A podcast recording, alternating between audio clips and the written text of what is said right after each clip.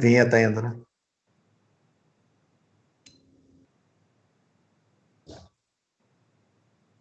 Olá a todos os espectadores da TV Interior, canal, é, você que assiste aí pelas nossas, pelas nossas distribuidoras de TV a cabo, você que também que assiste pelo Facebook da TV Interior e você que assiste pelo nosso YouTube, pelo YouTube do Quatro Paixões.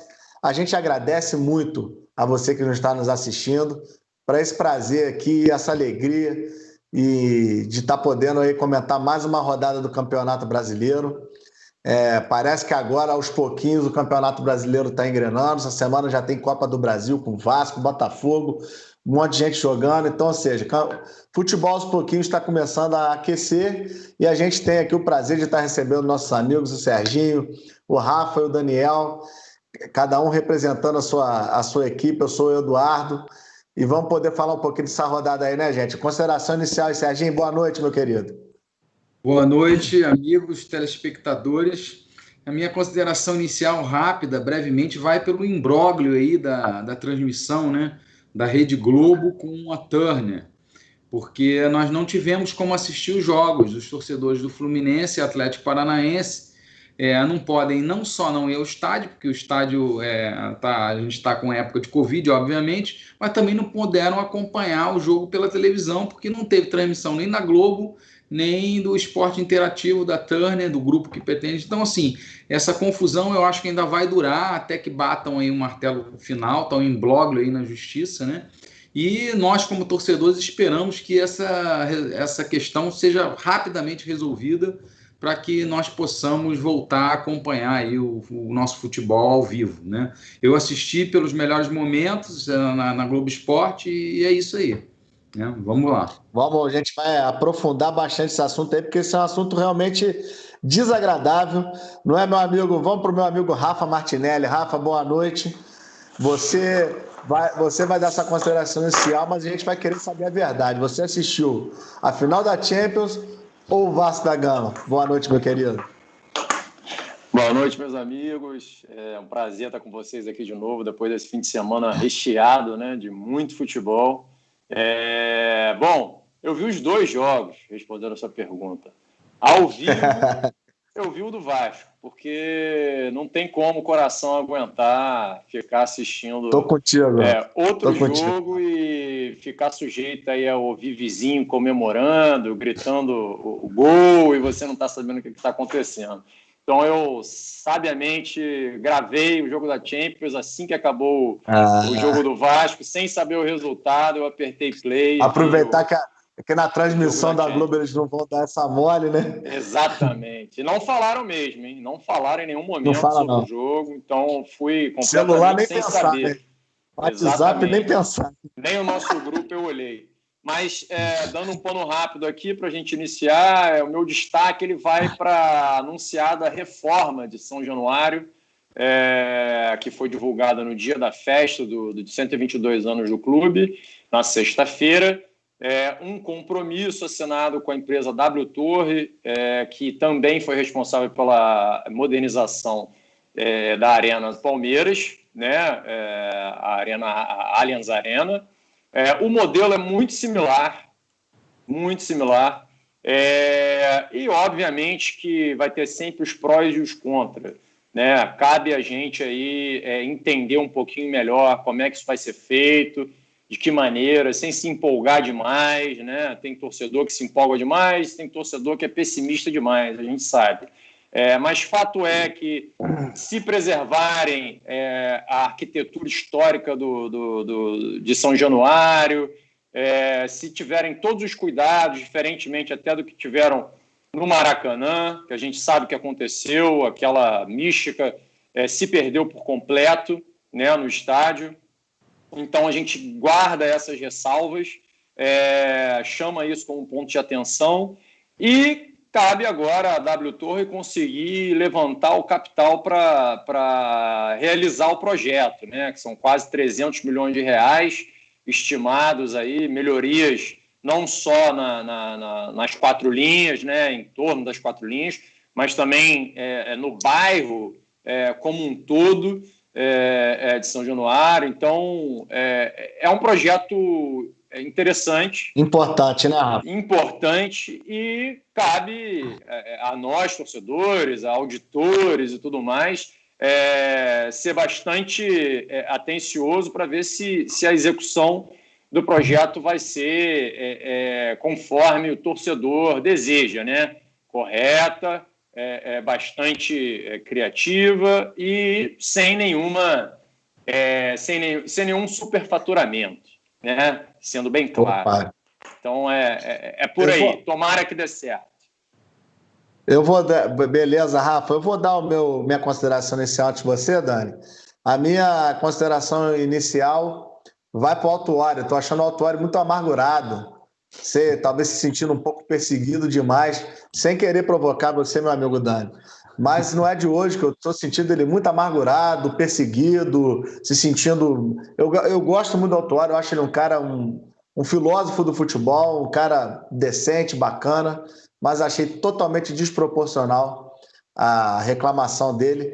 E dando essa esquentada aí, Dani, te peço sua consideração inicial, meu querido.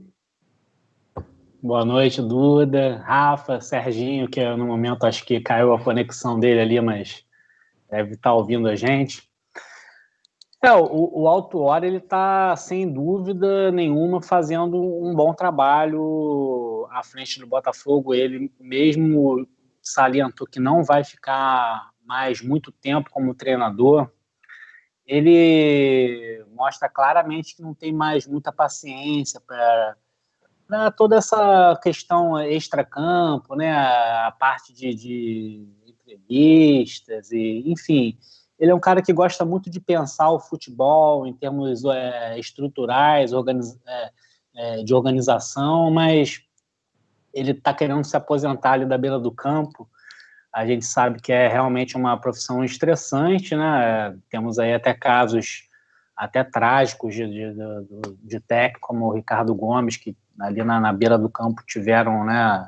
Enfim, o próprio Murici Ramalho, que não pôde mais é, exercer a profissão por recomendação médica. Lá atrás tivemos também o Tele Santana, que teve que abandonar. Enfim, é, é uma profissão estressante, é de técnico, e o Botafogo já há muitos anos, talvez até por sua perda de força nos bastidores, está sendo muitas vezes é, prejudicado pela arbitragem. Não estou dizendo que nesse jogo especificamente foi prejudicado, embora a partida no fim tenha sido com um gosto amargo para o torcedor botafoguense, até por causa do golaço que o Pedro Raul fez, né? Então, depois, no último lance, tomar o gol de empate. Mas é isso. A gente vai, a gente vai, a gente vai falar sobre isso. Vambora. Não, não, não, antecipa, não, não antecipa a dor, não, porque mas eu tenho certeza eu, eu que... que mas eu acho o tom do Autuori proporcional, não achei nada demais. Eu acho que se fosse o contrário também, o Flamengo também estaria reclamando. É normal do futebol. Não, com certeza. Aí a gente vai, antes de a gente iniciar, né, eu gostaria de ressaltar que essa é a última semana para você poder participar né, do, nosso, do nosso concurso, é, para você ganhar uma camisa da Flavelado, Pô, loja super bacana, elegante que refaz umas camisas, umas estampas super bacanas é, para a torcida do Flamengo, é claro, mas se você não é Flamengo, você pode participar também e dar para o seu amigo, para alguém próximo a você. Então você tem que seguir as seguintes instruções. É muito simples. Você vai lá no Instagram do Flavelado, arroba Flavelado underline, segue. Depois você vai no Instagram da TV Interior e nos segue também. E se inscreve aqui no nosso canal do Quatro Paixões e, e, escreve seu nome aqui, sua participação, seu comentário aqui, para você poder estar tá participando e ganhar essa camisa aí da Flavelado.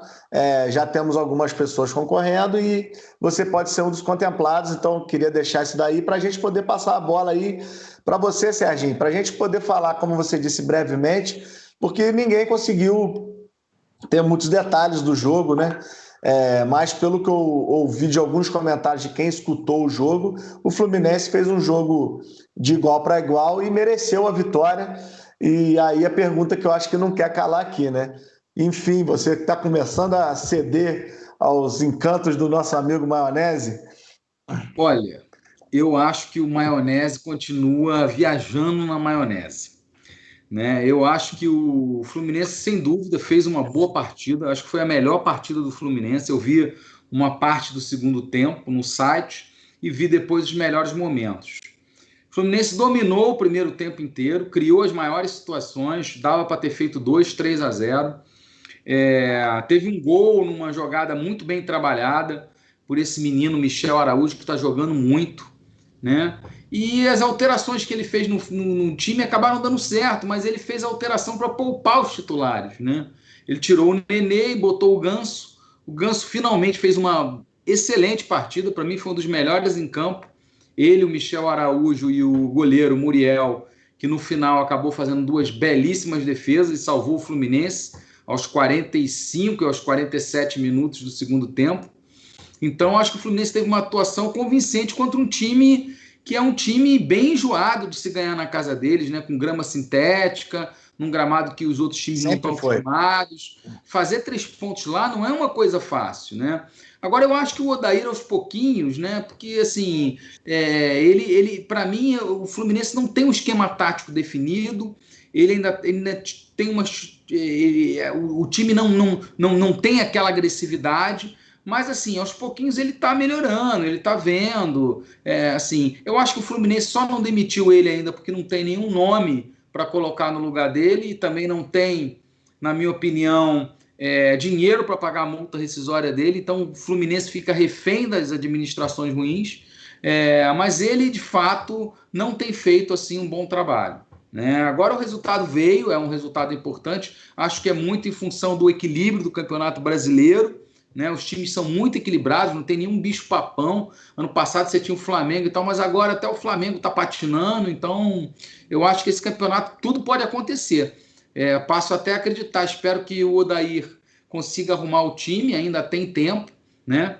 É, o Fluminense alterna as boas e péssimas partidas. Acho que ele tem que tentar revezar o Ganso com o Nenê. Acho que o Ganso, quando joga bem, dá mais velocidade ao time do que o Nenê embora o Nenê seja mais participativo, assim, é, que aparenta para a torcida e tal, mas ele cai muito em campo, ele, ele parece que está até ganhando tempo, fica lá se contorcendo. Eu não gosto de jogador assim, mas é, acho que ele pode revezar o Nenê com o Ganso, cada um joga um tempo.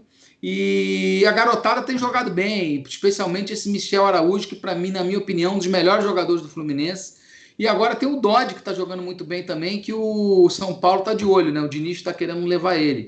Esperamos que o Fluminense renove o contrato do garoto, tem 23 anos, e que ele possa continuar, porque ele está jogando muito bem, né?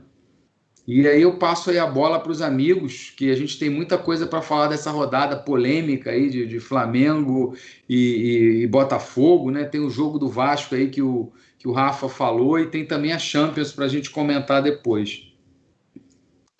É, eu não, eu vou ser honesto, eu não consegui assistir nada, mas eu gostaria de ressaltar isso daí, que eu acho que assim, o Fluminense tem jogadores como o Evanilson, o Dodge, é, e, eu vejo que o time.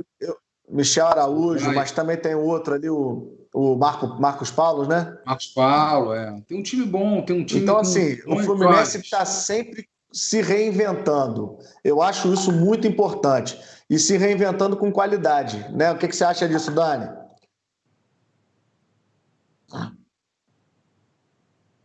Pegar o áudio aqui. É, ah, o tá Fluminense, o Fluminense no papel, acredito que tenha time para brigar do meio ali para cima, né? A princípio, se você analisar a tabela do, dos times ali, né? É, o brasileiro é muito equilibrado e nesse ano a gente já se viu que por causa da pandemia vai ficar mais equilibrado por baixo. Né? Times que provavelmente teriam mais facilidade, de repente estão apresentando mais dificuldade para vencer seus jogos. A gente vê aí, vou citar no caso do Botafogo que jogou com o Atlético Mineiro e logo na sequência o Flamengo que teoricamente pegou a tabela mais desgraçada que um time poderia pegar, né? O Verdade. melhor time no, no momento e o outro que é o atual campeão. Embora não esteja vivendo um bom, um bom momento, o clássico Botafogo-Flamengo sempre é o clássico mais nervoso, da, da, talvez, entre os, os, clássicos cariocas, é sempre aquele clássico com mais probabilidade de empate, eu acho, pelo menos aí estatisticamente, o que se vê é isso, é o clássico mais equilibrado de todos. E o Botafogo se portou muito bem, é... Desculpa, Duda, eu até perdi um pouco o foco. Você falou, acho que do Fluminense, né? O Fluminense isso, tem, isso, tem tá tudo, agora... acho que, para abrir. É. O Fluminense, assim como Botafogo e, Vasco, entra ressabiado, né? Querendo escapar do, do, do, do fundo da tabela. Mas eu acredito que o, o, Vasco, embora tenha esse, esse período aí até um pouco ilusório, o Fluminense acho que está ali dentro da expectativa. É um time que eu acho que não vai correr muito risco nesse campeonato, não. E o Aldair, diferente do Serginho, eu acho que ele faz um bom trabalho. Eu acho até que futuramente o Odair talvez saia do Fluminense e venha para o Botafogo, porque o Autori gosta do, do, trabalho do Odair e eles já tiveram parceria, né? Enfim, acho que é.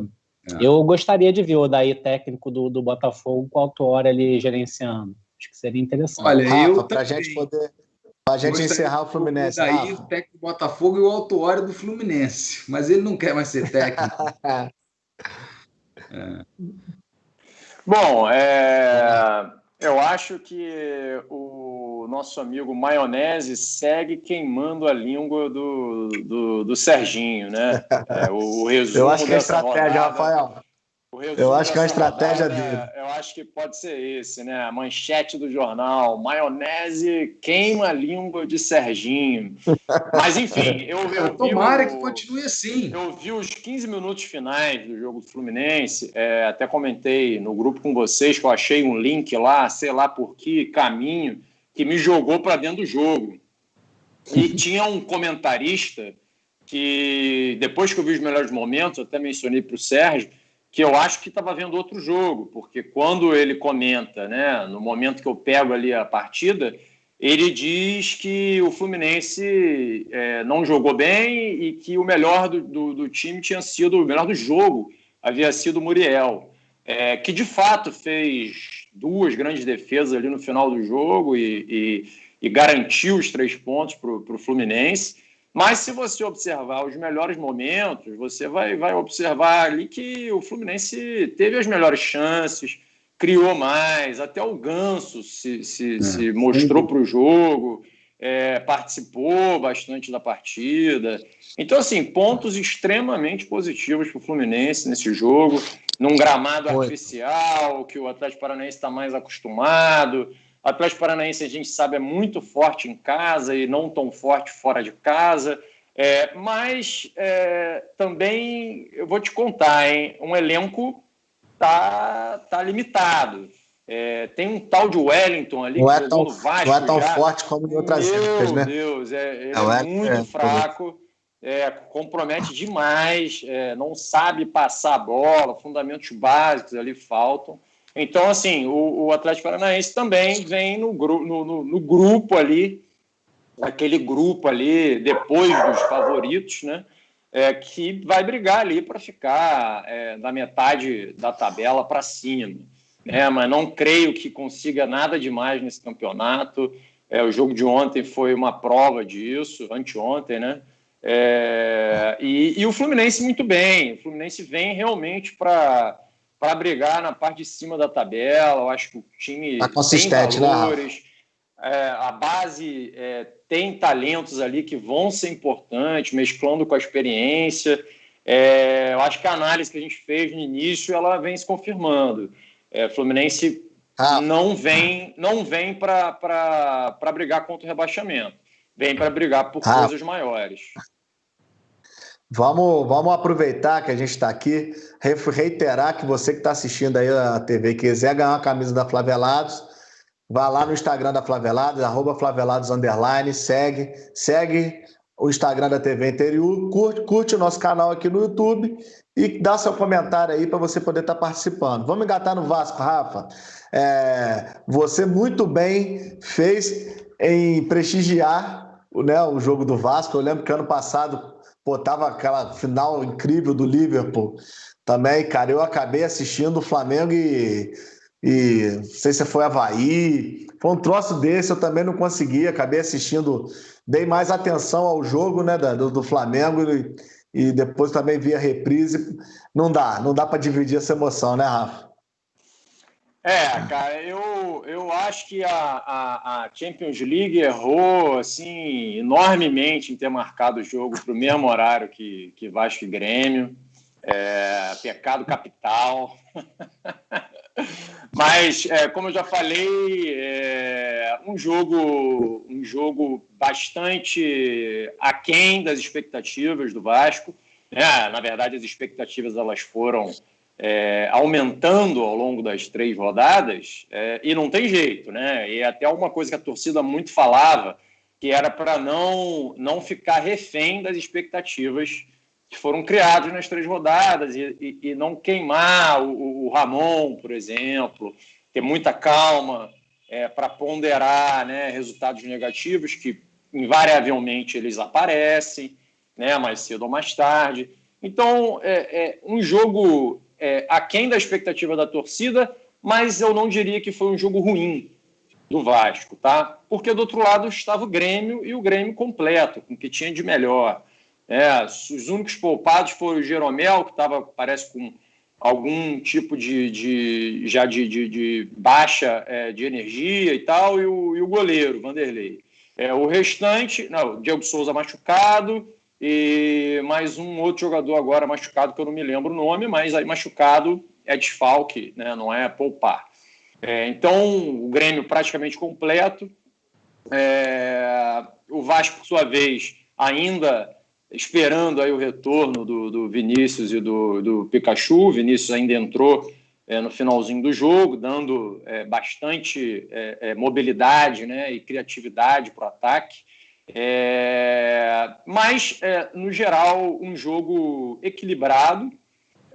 o Grêmio mostrou as suas, as suas potências, né, criando mais do que o Vasco é, chegando mais é, é, é, é, no terço final do campo. E o Vasco, por sua vez, mostrou uma consistência defensiva que há muito tempo eu não via. Tá? Como eu falei na, na semana passada, o Vasco sem a bola vem jogando muito bem, vem marcando em cima, vem adiantando a marcação. Travou, Rafa. Travou. Perdão. É, Voltou. Então, então o, o, time vem, vem jogando muito bem sem a bola e, e isso é, dá tranquilidade, né? Dá tranquilidade ao, ao, ao time para trabalhar. E Castan muito seguro e saindo muito bem, até lançando, acertando lançamentos. Então, é, quando a, a, fase é boa, você dá uma confiança maior para o jogador tentar a, a, algo diferente. Né? E, e, Rafa, e defesa... mas que diferença, que diferença com o mesmo time, até perdendo peça, que o Ramon conseguiu implementar equilíbrio para esse time, né? E assim, a gente fica pensando que assim, a mesma metamorfose que o Flamengo sofreu com a saída da Bel, eu consigo perceber que o Vasco conseguiu assim uma unidade, é um time equilibrado e que vai ser aquele time que vai ser enjoado em São Januário, como sempre foi, né? Tava faltando é, um pouco esse espírito pro Vasco. O Ramon, o Ramon ele, ele tá há muito tempo em São Januário, então ele conhece muito bem cada jogador, né? A base. É, então isso dá uma facilidade, isso dá uma vantagem pro, pro treinador monstruosa, né? Ele conhece muito bem as peças que ele tem na mão. E, e, sabe montar bem o time. É o cara que entende de futebol, a gente já falava disso semana passada, é, e uma seriedade incrível, uma capacidade de engajar o, o elenco é, muito grande. Né? Eu vi os bastidores da vitória contra o Ceará no, na Vasco TV, e você nota que existe uma energia diferente ali no elenco. Né? O elenco está muito unido mesmo, né? acreditando que a união possa fazer a diferença.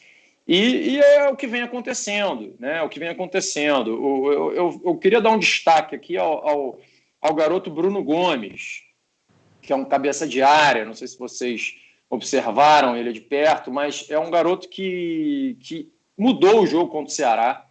Ele mudou o jogo contra o Ceará. Ele entrou no intervalo e, e o meio de campo foi outro. Né? No primeiro tempo não criou nada, primeiro tempo muito abaixo. contra o Ceará. E depois da entrada do Bruno Gomes, o time ele passou a acertar passes no meio e a coisa clareou. Né? Então, é, é um destaque, é, tanto que ele ganhou a titularidade para o jogo de ontem. É, e vem tendo consciência ali, um jogador muito novo e ao mesmo tempo parece que tem uma, uma certa é, senioridade, é, tem uma calma e uma frieza marcantes. Assim. Então, é, é, uma, é uma surpresa boa. Né? A surpresa a, a, ruim é por conta do Thales. Né? Thales vem jogando muito mal, é, não por falta de, de, de, iniciativa né, e falta de vontade. Não, a gente nota que ele tenta, que ele vai para cima, que ele acelera na melhor forma possível que ele encontra para fazer isso, mas as coisas não vêm funcionando, né? A fase é ruim e, inclusive, a torcida, é, parte da torcida, né? Se é que a gente pode chamar isso de torcida, é, assim que acabou o jogo, o clube é o segundo lugar no campeonato a contra todas as expectativas, vem de três vitórias, empata com um dos candidatos ao título e ganhou a, a, Libertadores há dois anos, e a torcida vai em cima no Instagram do, do, do jogador de 18 anos, que acabou de subir para o time principal, uma das promessas do clube, inclusive para pagar as contas, né? Porque deve vender em breve.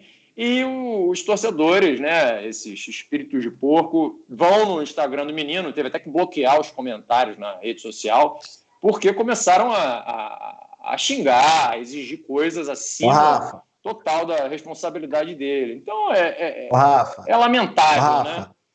Essa intolerância, ela tá, não é só em relação a isso, não. A gente vai falar um pouquinho do Flamengo. Pô, metade do Flamengo, da torcida do Flamengo tá completamente histérica, assim. Já tá arrancando os cabelos, tá achando que, que não, né, tá tudo perdido na vida, não é, no, não é no Flamengo nem no ano, é na vida. Então, assim, nós estamos vivendo uma é certa. É essa certa estabilidade, né?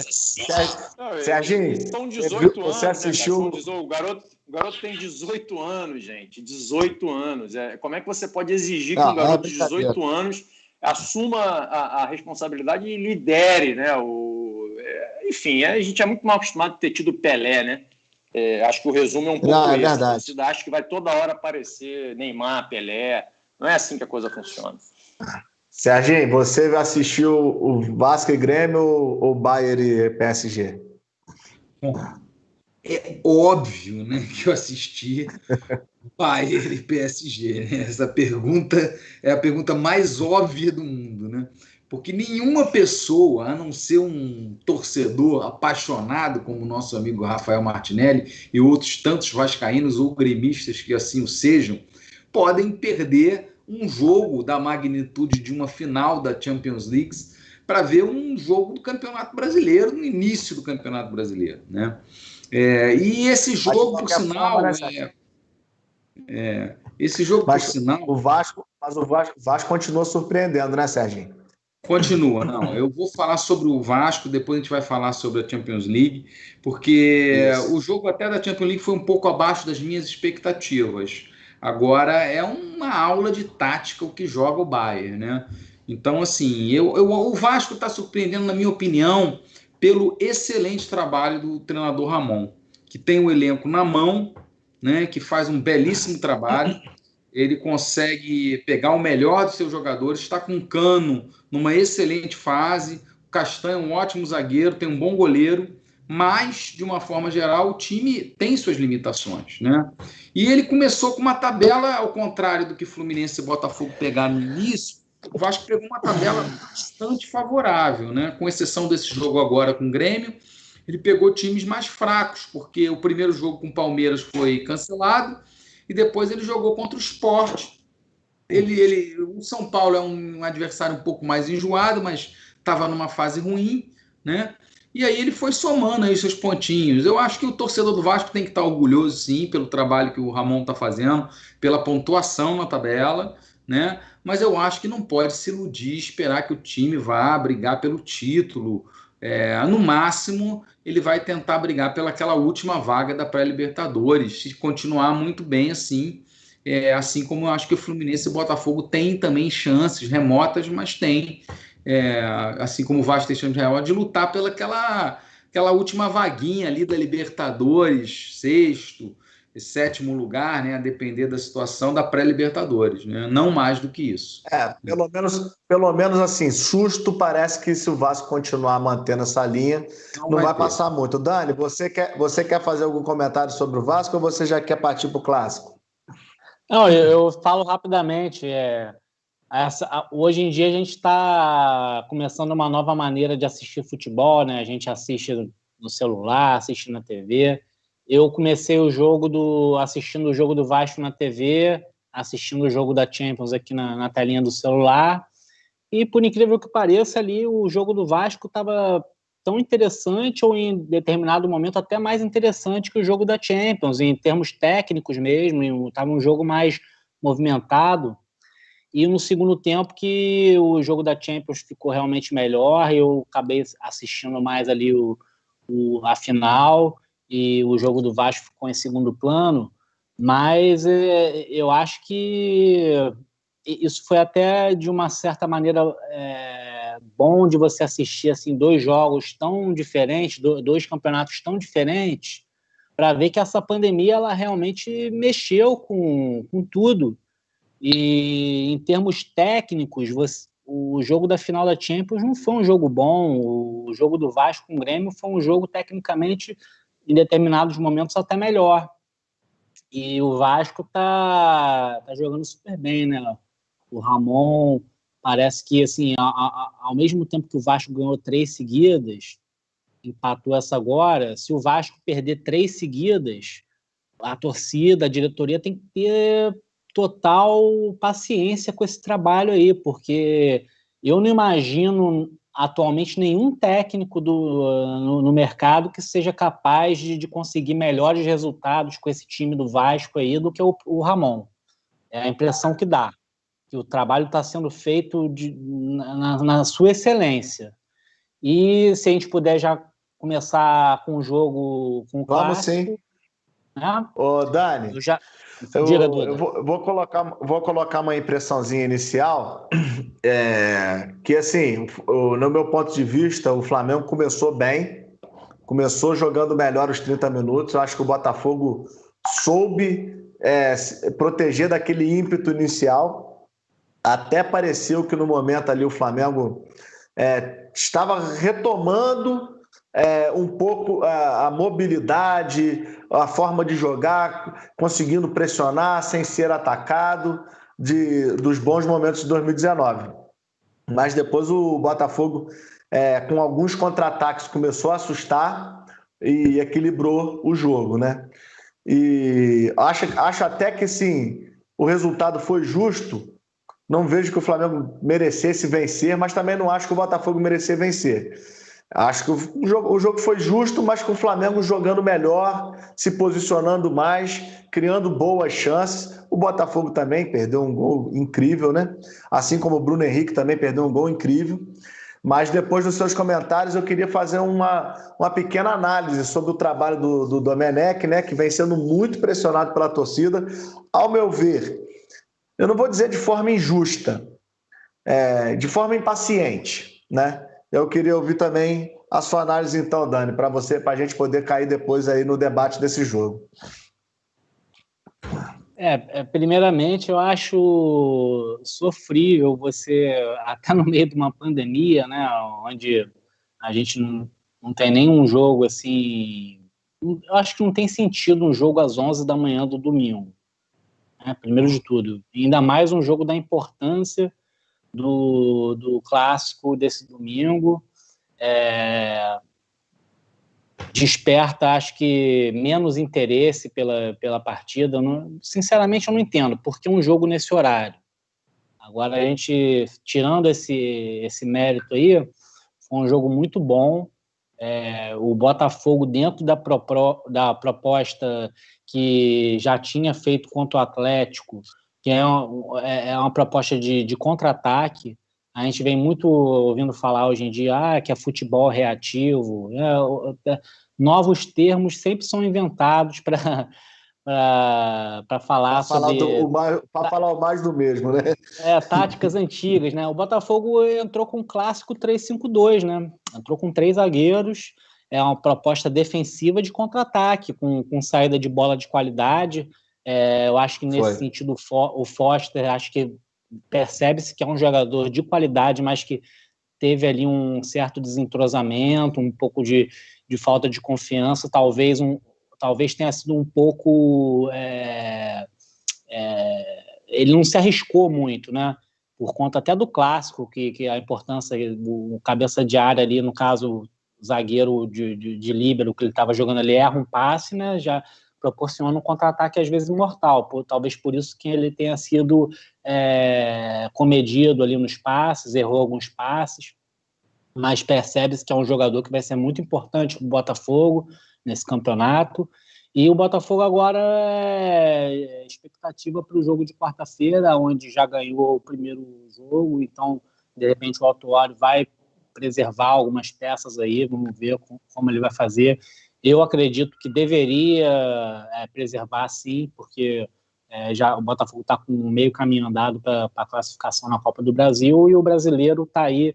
O time né, ainda não, teve uma pontuação boa, embora esteja fazendo boas partidas não vem pontuando bem. E pegou uma tabela ingrata contra o Atlético, conseguiu os três pontos. Contra o Flamengo, acho que é, tanto a, a, torcida do Flamengo quanto do Botafogo saíram desse jogo aí com é, insatisfeitas. Porque o Botafogo, da maneira que a partida se desenhou depois daquele golaço do Pedro Raul, queria os três pontos. E o Flamengo, com o investimento que tem, é, o atual campeão, jamais é, imaginaria perder pontos aí para um time de investimento muito menor.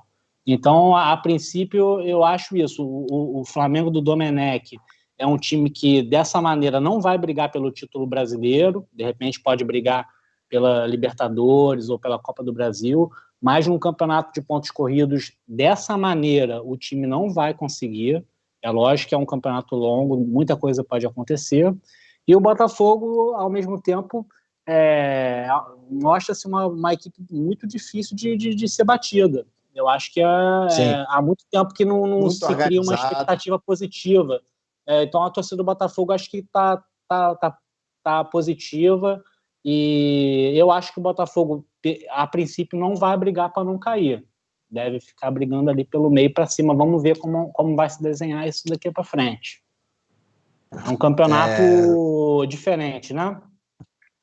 Dani, eu vou discordar de você. Eu, eu, acho esse, eu acho esse, esse, esse horário das 11 horas uma delícia.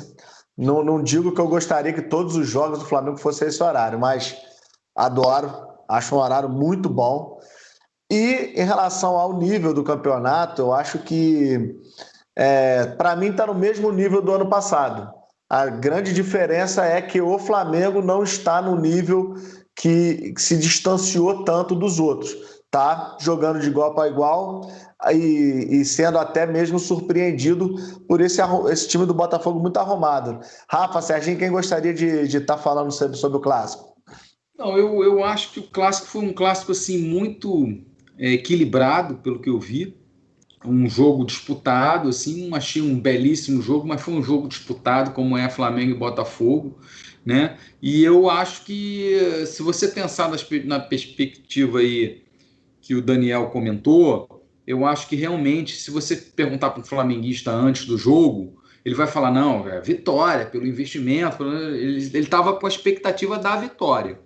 Mas quando você leva o gol aos 47 do segundo tempo e consegue o um empate aos 50 e 51 do segundo tempo, 52 quase, aí eu acho que tem aquela sensação para o rubro-negro, opa, pelo menos a gente não perdeu, né? Porque estava se desenhando para perder. E para o Botafogo, que eu acho que o Botafoguense não esperava uma vitória, ficou aquela sensação de frustração no final, porque ele estava com os três pontos na mão. Pô, você fazer um golaço daquele aos 47 do segundo tempo, você tá já, opa, o juiz vai acabar o jogo e vou ganhar o jogo, né?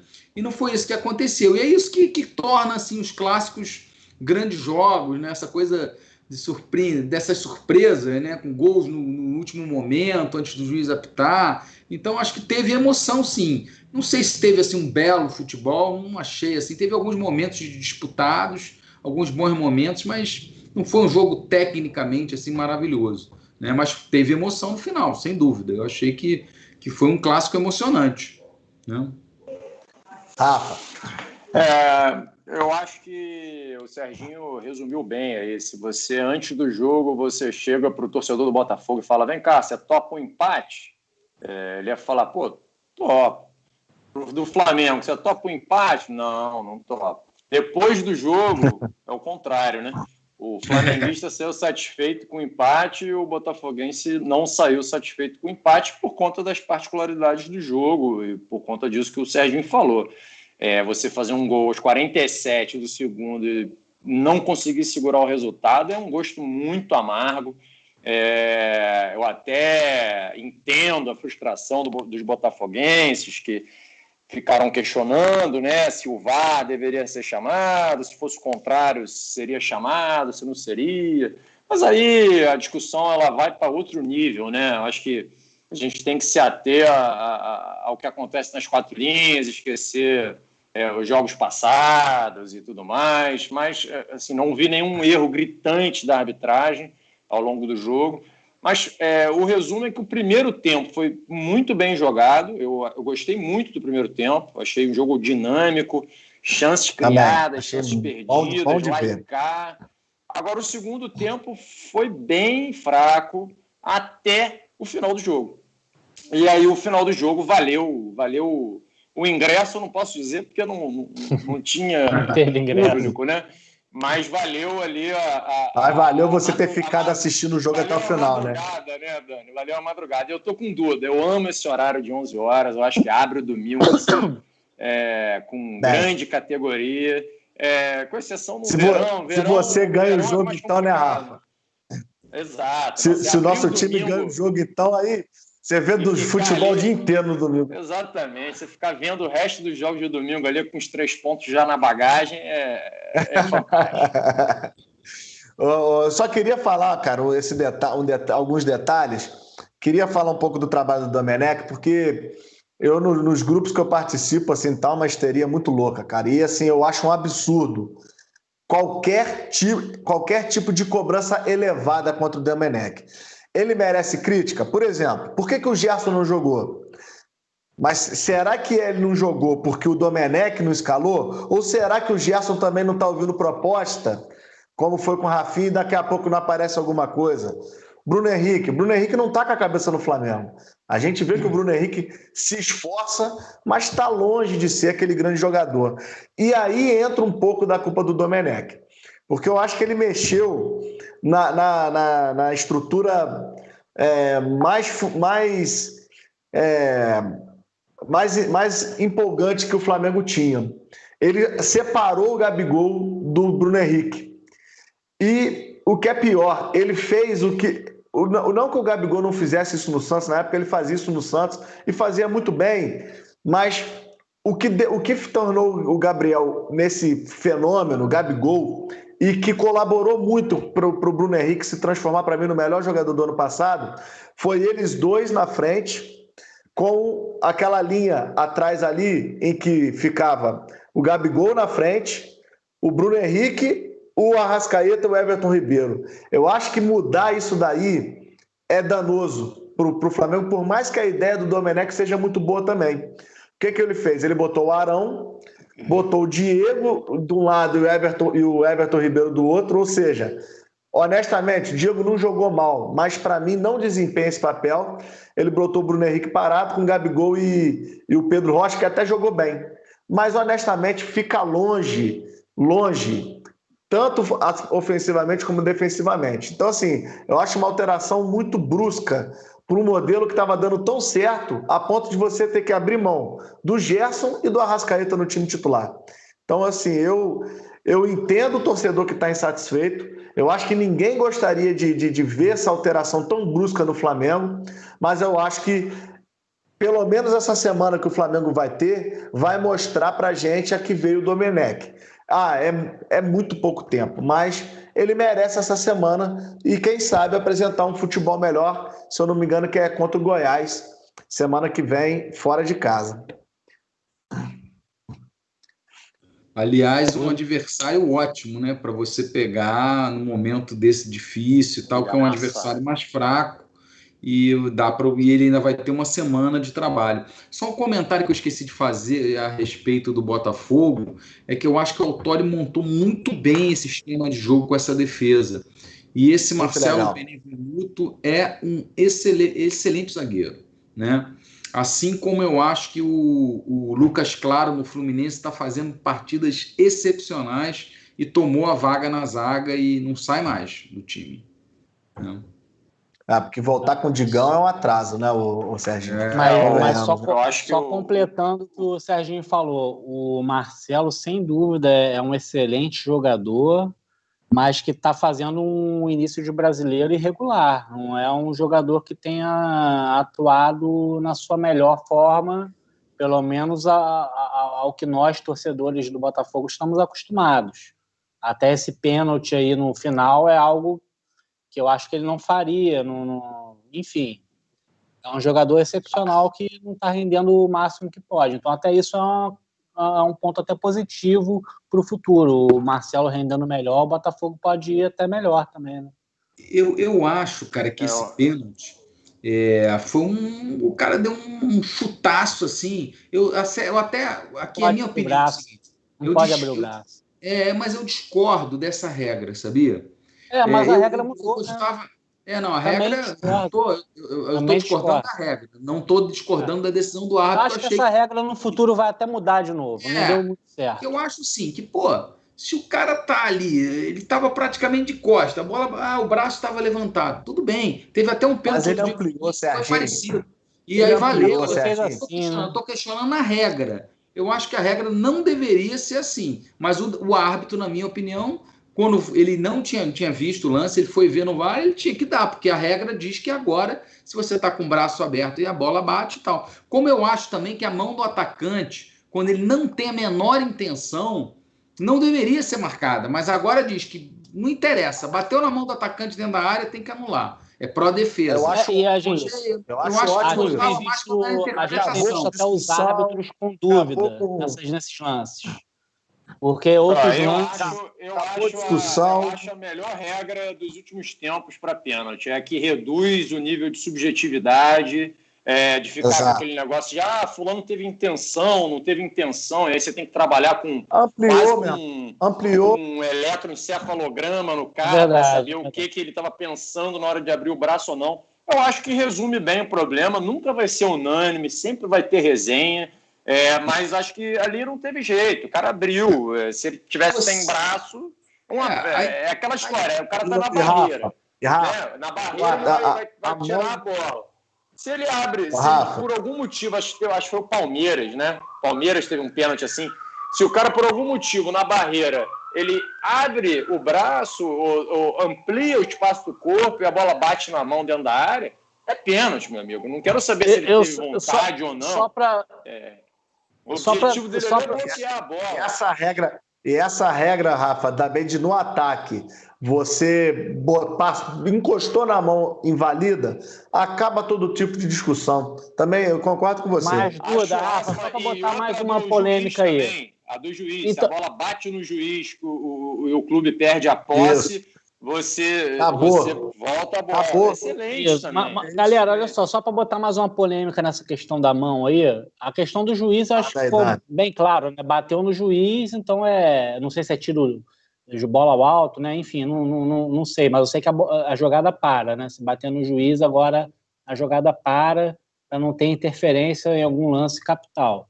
Agora, na questão da mão, eu acho que ficou uma coisa que poderia ser mudar, porque cabe ao juiz no final dizer se tem que revisar lá, que ele faz o sinalzinho, para lá revisar ou não.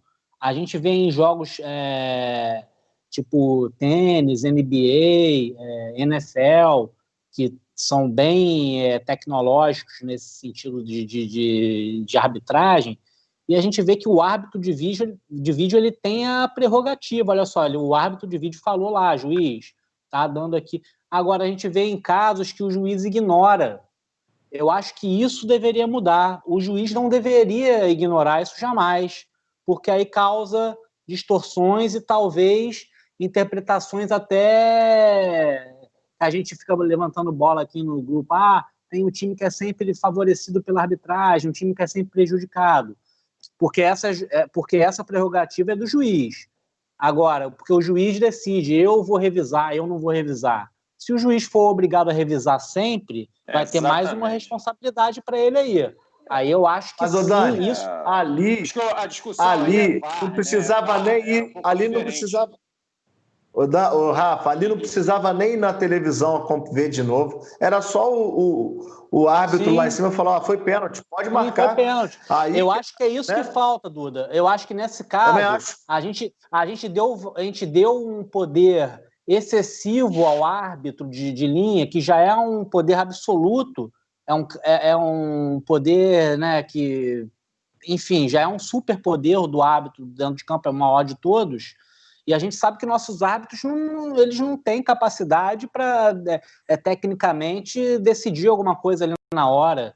Eu acho que é mais fácil, Ô, até para o cara que está ali assistindo com calma, decidir se ó, foi sim, não foi, do que o cara ah, que está ali você dentro tá de campo nervoso. A pressão dentro de campo, sim, né? Sim, tudo isso. É, se você, se você fala para a torcida, olha, torcida, quem vai decidir os lances capitais e vai dar, vai dar o ordenamento do que vai acontecer é o juiz de vídeo.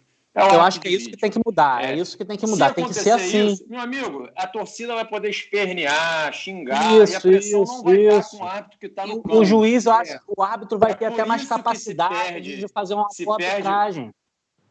É por isso Mas que perde acho... muito menos tempo discutindo de arbitragem na NBA, na NFL, sim, do que sim. no Brasileirão. É, mas olha só, eu acho, eu acho que você também deixar a responsabilidade com um árbitro de vídeo só é complicado.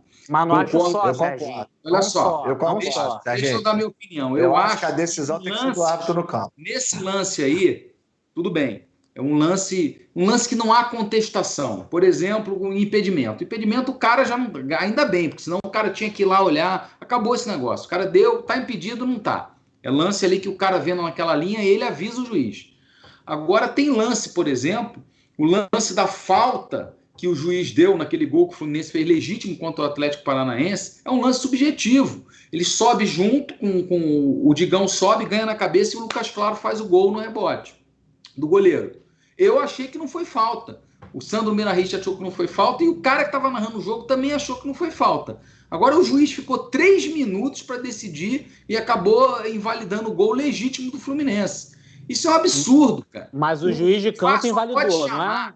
O VAR só pode o... chamar o juiz, eu acho que o juiz tem que decidir, se for realmente um lance assim, um cara ali, absurdo, ali né? Uma coisa acho, muito é. absurda, né? Não, Porque senão não, não, absurdo, é isso que eu estou tentando dizer, cara. É sempre absurdo. Serginho, Mas... não dá para você ficar usando a câmera lenta para te ajudar não, a tomar uma decisão. Não é câmera lenta. Cara, se tá ali, o cara, engana. o cara olhou, precisou olhar o lance 3 minutos, 200 vezes em micro, em câmera lenta, que, aliás, a recomendação da FIFA é que você que utilize a imagem corrida. É. E aí você é. veja, não foi ou não foi falta. Foi, não foi. Não, e Agora, acima de tudo, né, um Serginho? Ah. E, e, acima de tudo, né, cara, você tem que é, considerar aquilo que você viu dentro de campo. Acho que a melhor sensação do que aquela, a não ser que você veja um, um soco por trás, uma cotovelada, um ah, é, que não partiu. Desculpa, mas assim, eu vou discordar disso aí. Eu discordo o seguinte: ah, claro. eu acho que sempre o árbitro de vídeo sempre vai ter mais capacidade de, de, de, de, ver o lance melhor, cara. Porque, assim, se for um lance polêmico, o cara, primeiro de tudo, ele, ele tá com a visão muito melhor do que o cara que tá ali em cima do lance, às vezes não viu. É, a gente sabe que, pô, a gente que jogou e tal, pelado e tal, sabe que a gente em cima às vezes não vê um, um lance da mesma maneira que o cara que tá distante, que vê o todo. O cara ainda tem ali vários recursos de replay, de tudo. Então, acho que no final das contas, o árbitro de vídeo vai ter sempre mais recurso técnico para decidir um lance capital do que o árbitro de campo. Então, assim, por que está se botando essa responsabilidade? Né? Porque, então, então, por que, que a FIFA bota essa responsabilidade em cima do árbitro de campo? É uma questão meramente política, de poder mesmo. E aquele momento ali do cara ir na beira Rafa, do campo para confirmar. Rafa. Que é momento mais ingrato que esse, cara? Isso. Deixa eu, Deixa eu pedir um favorzinho para vocês. É, eu, eu, quero aqui, primeiramente, agradecer a todo mundo que está assistindo a gente. Pô, vou pedir para você deixar seu like no, no Facebook da TV Interior, na, no YouTube aqui, no nosso programa Quatro Paixões. Entra lá, programa Quatro Paixões, você vai estar assistindo ao vivo aqui pelo YouTube. Deixa seu like, deixa seu comentário, é importante para gente. Você que está assistindo aí na TV Interior. A gente vai agora é, passar é, dentro de poucos instantes aí, é, passar a transmissão aí para a live da Ibanan Kids, é, aí com essa produção super bacana da igreja é, é, da, da, da, da, igreja é, Ibanã de Cordeiro. Então, é, leve seus filhos para assistir, é muito bacana. Então, assim, a, a, qualquer momento vai entrar a live da Ibanã. Se você quiser continuar assistindo o nosso final do debate, nós vamos falar mais um pouquinho do clássico e também falar da final da Champions League. Você procura a gente é, no, ou no Facebook da TV Interior ou aqui na, na no, no, YouTube do programa Quatro Paixões. Rodrigo, você fica liberado aí a hora que for começar a live lá com da tá? E a gente dá continuidade aqui, pedindo aí, agradecendo a vocês mas não vamos deixar o assunto morrer. Eu queria perguntar para vocês o seguinte: vocês acham que está na hora do. Você acha que a, a, a hora do Domenech está chegando no Flamengo? Ou vocês acham precipitado é, é, avaliar com tanta profundidade, tomar uma decisão tão brusca nesse momento, demitir o Domenech Torrent? Eu, eu acho que vai depender do, dos próximos jogos, né? Eu acho que se ele perder o próximo jogo, já roda, né? Se perder o próximo jogo, ele cai. Acho que mais um jogo. É, se perder o próximo jogo, ele cai. Eu acho, cara. Sérgio é. Rafa. Eu acho que é um pouco cedo para avaliar o trabalho dele. É eu cedo. acho que é uma cobrança muito grande.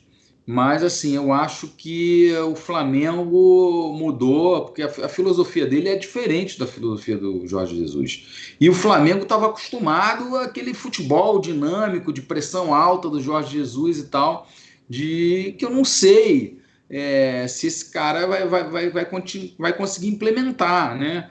E eu acho também, cara, que é o que parece, todo clube tem o seu momento do auge e tal alguns jogadores é, não estão na, na, plenitude de suas formas, como eu acho que o, que o Gabigol e o, e o Bruno Henrique estão devendo muito em relação ao que eles produziram no ano passado. Né? Eu acho que esses dias parados aí do Campeonato Carioca prejudicaram muito o Flamengo, que o Flamengo perdeu o ritmo de jogo, e aí esse período parado prejudicou muito o Flamengo.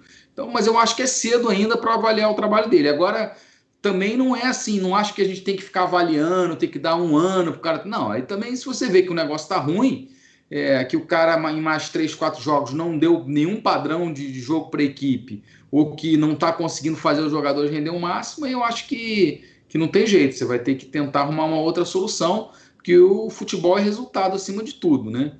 Mas eu acho que, que por enquanto ainda é um pouco cedo para avaliar, cara. O cara tem muito pouco tempo de treinamento, mal conhece os jogadores. Ô, Rafa, ah, tem um comentário aqui do, do, do ô, Rafa, tem um comentário aqui do Juraci Vieira. Juraci, pronta recuperação, meu querido. Tem que parar de dizer que o Flamengo é o melhor do Rio. O Vasco hoje tem 10 pontos, o Flamengo tem 5 e só fez ponto com gol de pênalti. Tá me, acho que tá sacaneando, tá? Não, que, é. não, acho justo essa, não acho justo esse comentário. É, o, o, início, o início do campeonato do Flamengo ele é desastroso, né? É, e acho que é por isso a impaciência da torcida. É, mas, ao mesmo tempo, a torcida tem que ponderar muito bem esse pedido, né? É aquela história, tem que ter cuidado com o que você deseja, né? E aí você deseja mudar de técnico e quem vem? Qual o técnico estrangeiro? É, estaria disponível aí para o Flamengo é, trazer no meio de uma pandemia. São Paulo. É, São com Paulo. todas essas questões. É, é, é Exatamente. muito delicado, né? Então você vai trazer quem? É, vai, vai tentar o Abel de novo? Né? Eu acho que passa muito mais. Óbvio, o Domenech fez, fez claramente opções erradas. Né? Botar o Rodrigo Caio na lateral direita, é, enfim, mas isso Jesus também fez quando ele começou. mas eu acho que passa mais pela, pela, pelo mau momento dos principais jogadores do Flamengo. Gabriel é, é, Gabigol errando, errando tudo. É, ele, antes e, completa, do, do, e claramente fora de forma, né? Antes do lance do gol, antes do lance do gol, é, ele perdeu um gol é, embaixo da trave e bateu, a bola bateu no travessão. Era, é, ele, o, era ele o gatito ali. É, é, era para ele ter botado aquela bola lá dentro. Então, assim, vem perdendo. O Bruno Henrique, acho que está pior ainda. Então, assim, é, é. eu acho que o momento dos jogadores ele é muito, muito ruim. É, e aí, meu amigo, você pode trazer até o, o, o, menino do Bayern de Munique, que se os jogadores não tiverem no, no, no ápice ali da forma né, e da, e da, técnica, a coisa não vai andar. Então, a, a qual, torcida... qual menino? Coutinho? Não, o técnico, né? 31 anos, o menino é um menino ainda, né? 31 é. anos. Que trabalho. O nome dele. Que trabalho Enfim, desse cara. É, é isso. Eu acho que a torcida do, a torcida Vamos... do Flamengo ela tá, ela, tá, ela tá mal acostumada, né? Você tá com, com a régua lá em cima, a régua mais alta possível. É. Perdeu na prorrogação concluir, mundial para o Liverpool. Então ela quer, ela quer Só... no mínimo repetir isso. Só para só concluir, que assim, é, o, o time está desequilibrado. E, e, você via claramente na quantidade de passes errados, de às vezes o jogador procurando quem tocar, e antigamente você via isso melhor espaçado dentro de campo, né? Mas já que o, o Dani falou do Coutinho e o, e o Serginho falou aí do técnico do, do Bayern, para a gente poder estar tá fechando o, o, programa, vamos falar aí, agradecendo aí a audiência que permanece com a gente no YouTube. É, é, falar dessa final aí, que também, assim, eu não vou dizer que o jogo. Eu, eu gostei, assim, eu achei o jogo bom, achei o jogo bom, mas estava muito evidente que a camisa ia pesar. Estava muito evidente. Com o nervosismo dos jogadores do Paris Saint-Germain, com aquela bola que não entra, com aqueles gols perdidos. E assim, eu fico me perguntando, né? O, o Neymar deve ter é, faturado um dinheiro muito alto nessa transferência para o PSG. E eu fiquei me perguntando, ele, ele já tem uma Champions League pelo Barcelona, né? Mas será que compensa para ele esse dinheiro todo que ele, ele pela, pela competência dele tem muita, mas não ele ter trocado por uma camisa de peso? Ele fala, pô, cara, nessa hora o peso de uma camisa, o, o, a história conta, né? Eu acho que ali para mim foi muito claramente, além do para mim o Bayern ser o melhor time hoje do mundo, é, não, não, não, vou discutir isso, está muito bem organizado, muito bem arrumado, mas eu acho que ali ele olhou e falou, pô, cara, aqui com essa camisa não vai dar. O que, que vocês acham? Eu posso começar? Por favor. Eu acho que eu acho que, é, primeiro, o, o, Bayern já vem num projeto é, mais antigo que o PSG. Tanto que nos últimos anos vem chegando e é, sem dúvida, um dos maiores times do mundo. O PSG, com, com esse bilionário aí que está bancando também, entra nessa, nessa lista aí. Eu acho que o Neymar foi acertadamente escolhido como cara para guiar o time a gente aqui no Brasil tem muita ideia de que ah, só, só ganhando que é, que é vencedor. Não, eu acho que o PSG, dentro de um time que jamais disputou uma final de Champions, lá, o Neymar levou o time para a final, realmente não jogou tudo que a gente espera que ele jogue, mas ao mesmo tempo o time do Bayern né, é um time melhor. Ninguém, nenhuma casa de aposta dizia que o Neymar ia ser o campeão, que o PSG ia ser o campeão. Todo mundo apostava no Bayern.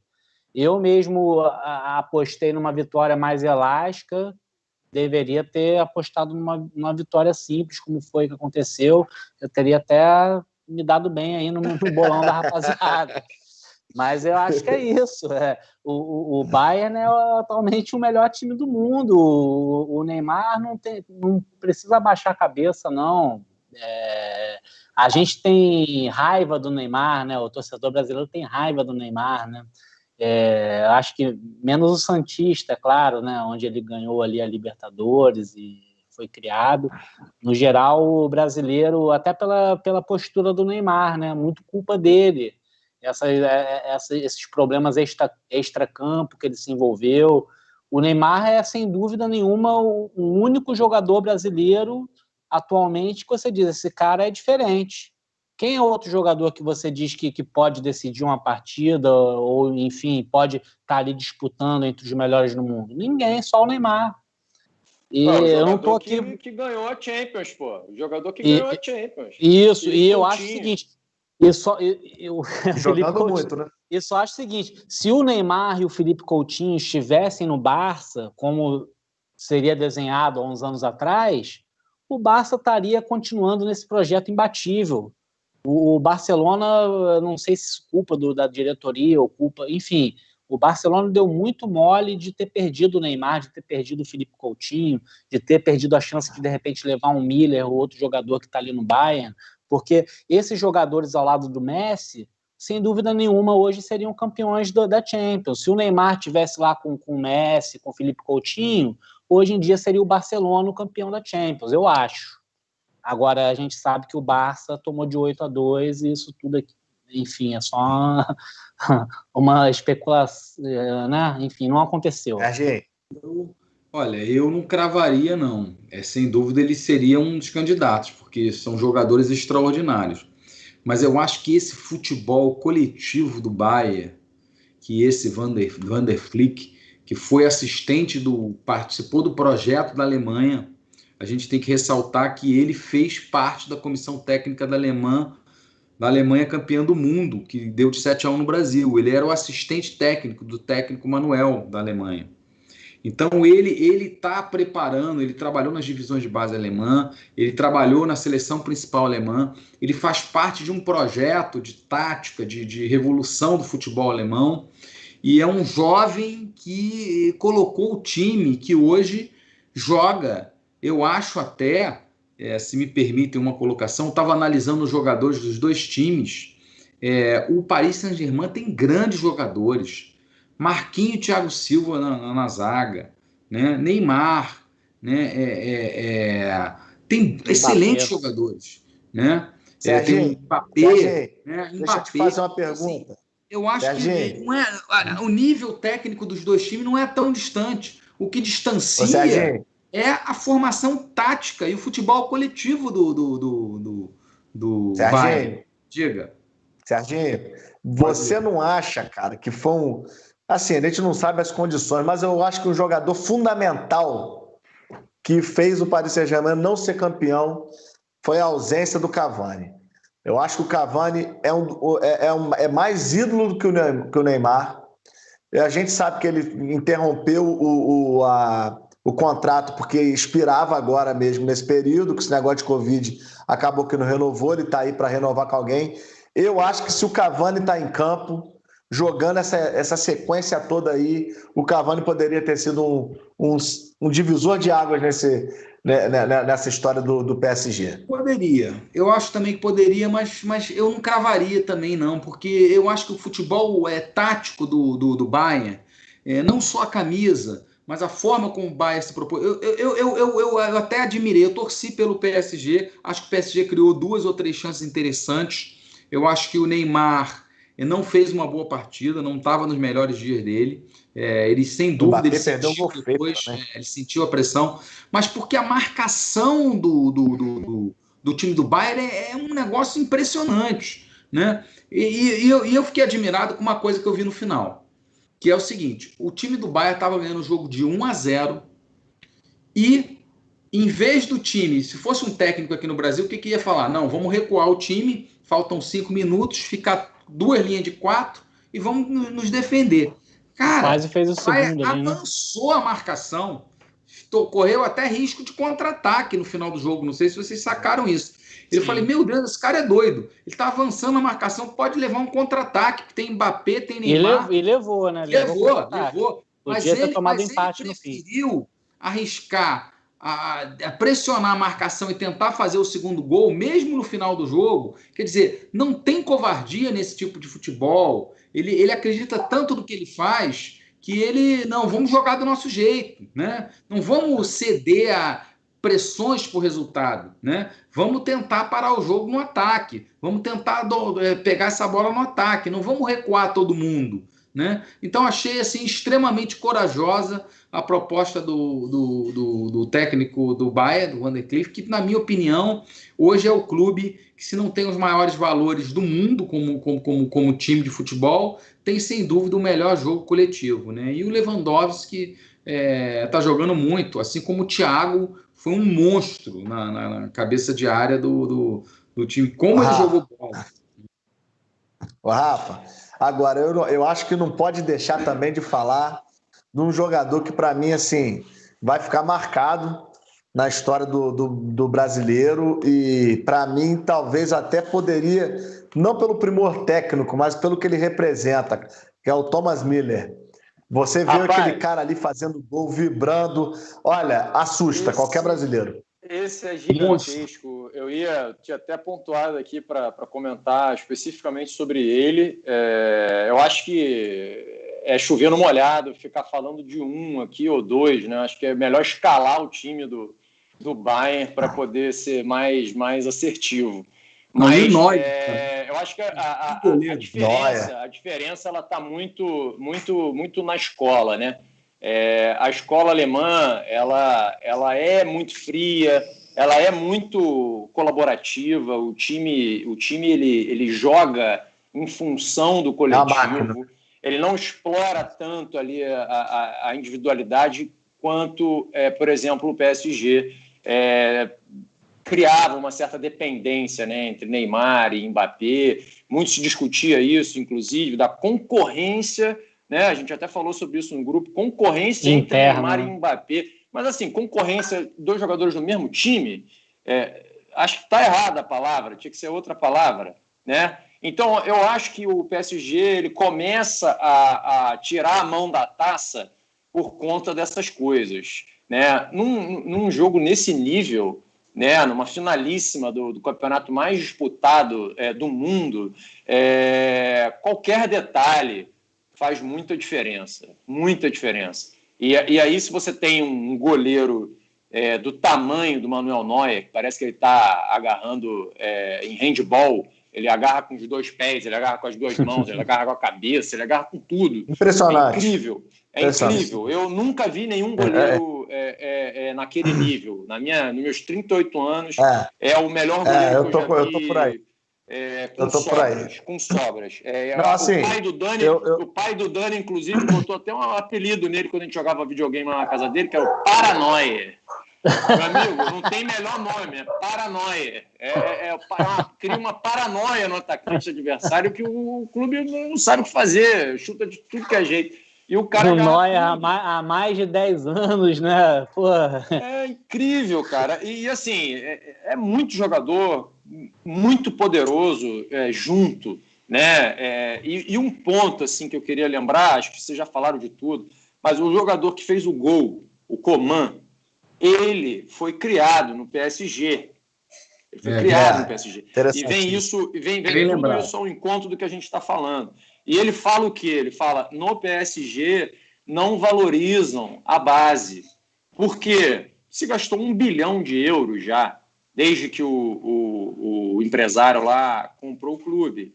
Então, você não, você não explora é, novos talentos, né? você não cria essa escola, essa cultura de jogar bola à moda Bayern, à moda Barcelona, à moda Real Madrid. Isso não tem no PSG ainda. É muito dinheiro. Então você consegue trazer jogadores né, estelares e, ao mesmo tempo, você não cria um, um espírito de jogo é, competitivo e colaborativo, igual o Sérgio, tá, o Sérgio colocou. Então você tinha duas escolas ali, nitidamente. Uma escola que se apoiava nos extremos talentos individuais, Neymar e Mbappé, que até concorrem, como a gente falou, né, pelo melhor performance, pelo prêmio de melhor do mundo, porque se falava muito nisso na semana. Será que o Neymar vai ser o melhor do mundo? Mas, gente, primeiro ele tem que ganhar a Champions, né?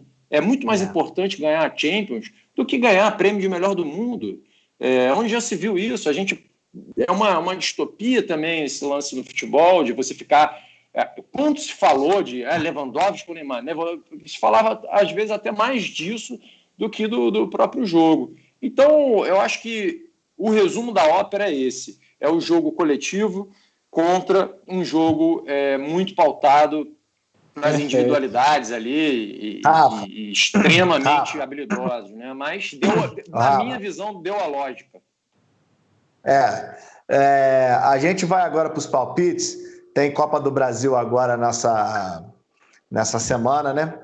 E é, a gente vai ter Botafogo jogando, vai ter Vasco jogando, vai ter Fluminense jogando no meio de semana. Vou dar um palpite aí para a Copa do Brasil, tá bom? Até porque a gente já está chegando agora a 8h20 e, e né, o Serginho tem compromisso 8h30.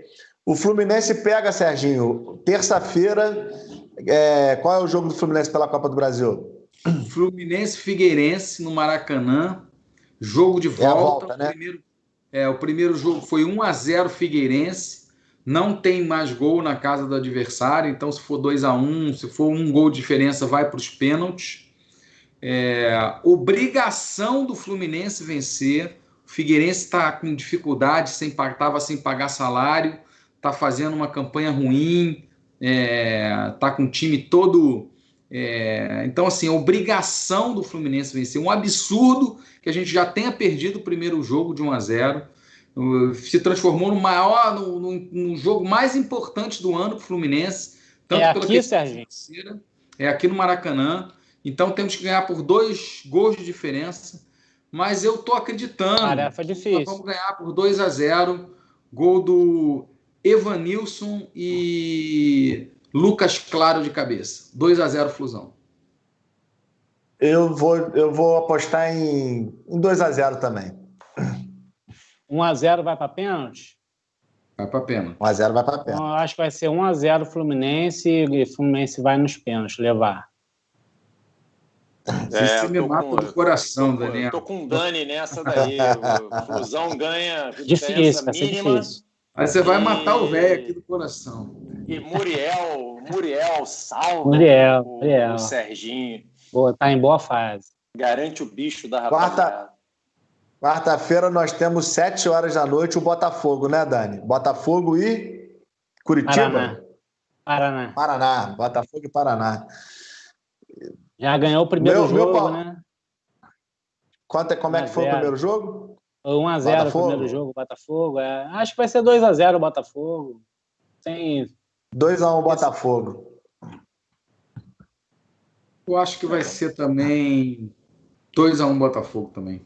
É, Botafogo adora dar aquela emoção, né? Então vai ser aquela emoção ali até os 49 do segundo tempo, 1 um a 1 um, né? Botafogo vai tá, vai tá no limite, no limite. E o Vasco e o Vasco pega às nove e meia da noite, né, Rafa? É fora de casa Vasco também, né? Tenta, tenta recuperar aí o, o tempo perdido. Perdeu em casa para o Goiás por 1 a 0 na época do nosso. É verdade. É, nosso querido Abel Braga. Né? Mais uma façanha, né? Perder para o Goiás em casa no primeiro jogo da Copa do Brasil. E agora o clube vai precisar aí de uma vitória por dois gols para evitar os pênaltis, né? É, mas eu, eu vou ser mais, mais, mais cauteloso. É, Vasco devolve 1 a 0 e passa nos pênaltis com Fernando Miguel aí dando ar da graça. Mais uma vez salvando. Foi o jogo, foi o jogo que derrubou o Abel, não foi, Rafa?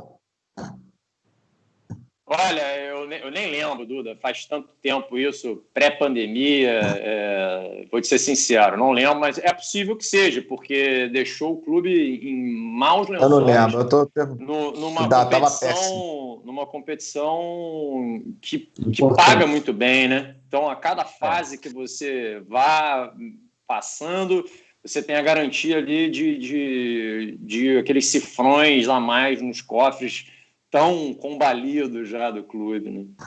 É, eu, eu acho que vai ser 2x1 um para o Vasco. E aí nos pênaltis é indefinido, mas eu acho que vai ser 2x1. Um. Acho que o Vasco ainda vai, vai ter esse respiro. Aí o pênalti é pênalti. O primeiro, o primeiro jogo foi 1x1, 1x0 Goiás, 1 foi isso? 1x0 não Goiás. tem mais gol fora de casa agora, né? Agora é diferença. Mas vai ser o, agora o jogo é em São Januário. Não, não. Lá em Goiás. Vai ser lá? Ih, rapaz, acho que, acho que o Vasco não ganha esse jogo, não, hein? Um a um. É, é jogo de risco. É, de é jogo de risco. Eu, o Vasco está na se fechar.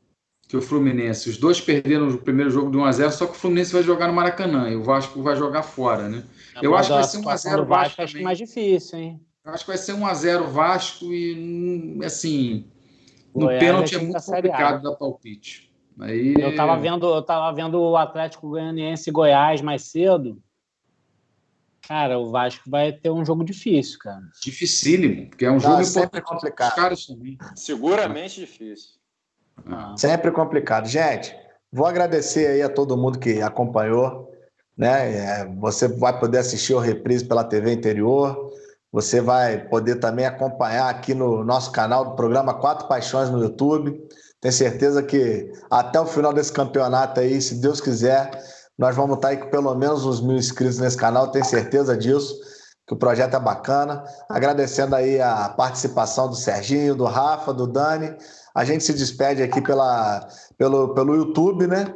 E agradecendo aí a todo mundo que acompanhou, seja pela TV Interior, seja pelo YouTube, mais esse programa. Galera, boa noite para todo mundo aí até sexta ou até segunda a gente ainda está decidindo, né?